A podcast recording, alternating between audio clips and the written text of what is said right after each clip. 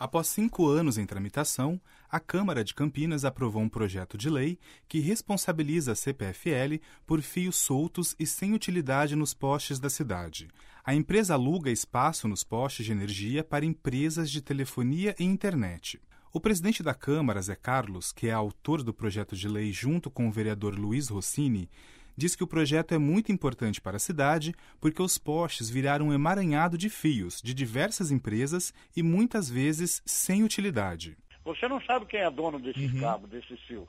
Entendeu? São tantas, tantas empresas que colocaram esses cabos que hoje, a hora que cai um, nem, nem a CPFL fala que a responsabilidade não é deles, uhum. a pessoa liga para a prefeitura, a prefeitura fala a responsabilidade não é nossa. E esses cabos ficam aí é, esteticamente, é, além de causar acidente, uhum. fica horrível.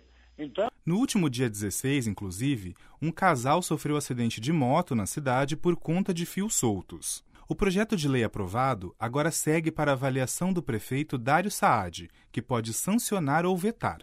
O projeto de lei estabelece que a CPFL tem prazo de seis meses para intimar as empresas a retirarem os fios que estão soltos ou inutilizados a empresa de energia elétrica será multada em R$ 378,86 para cada notificação não realizada, e as empresas que usam os postes serão multadas em R$ 568,29 para cada caso notificado que não for resolvido.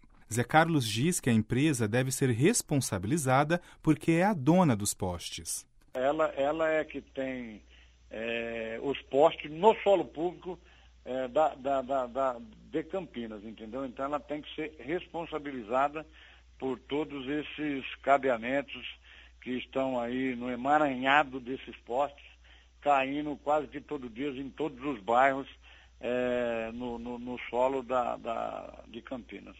A CPFL informou que a Agência Nacional de Energia Elétrica, a ANEEL, fiscaliza e regula as distribuidoras de energia elétrica, estabelecendo regras e obrigações.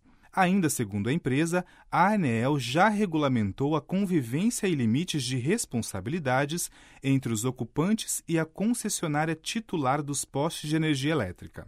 De Campinas, Francisco Lima Neto.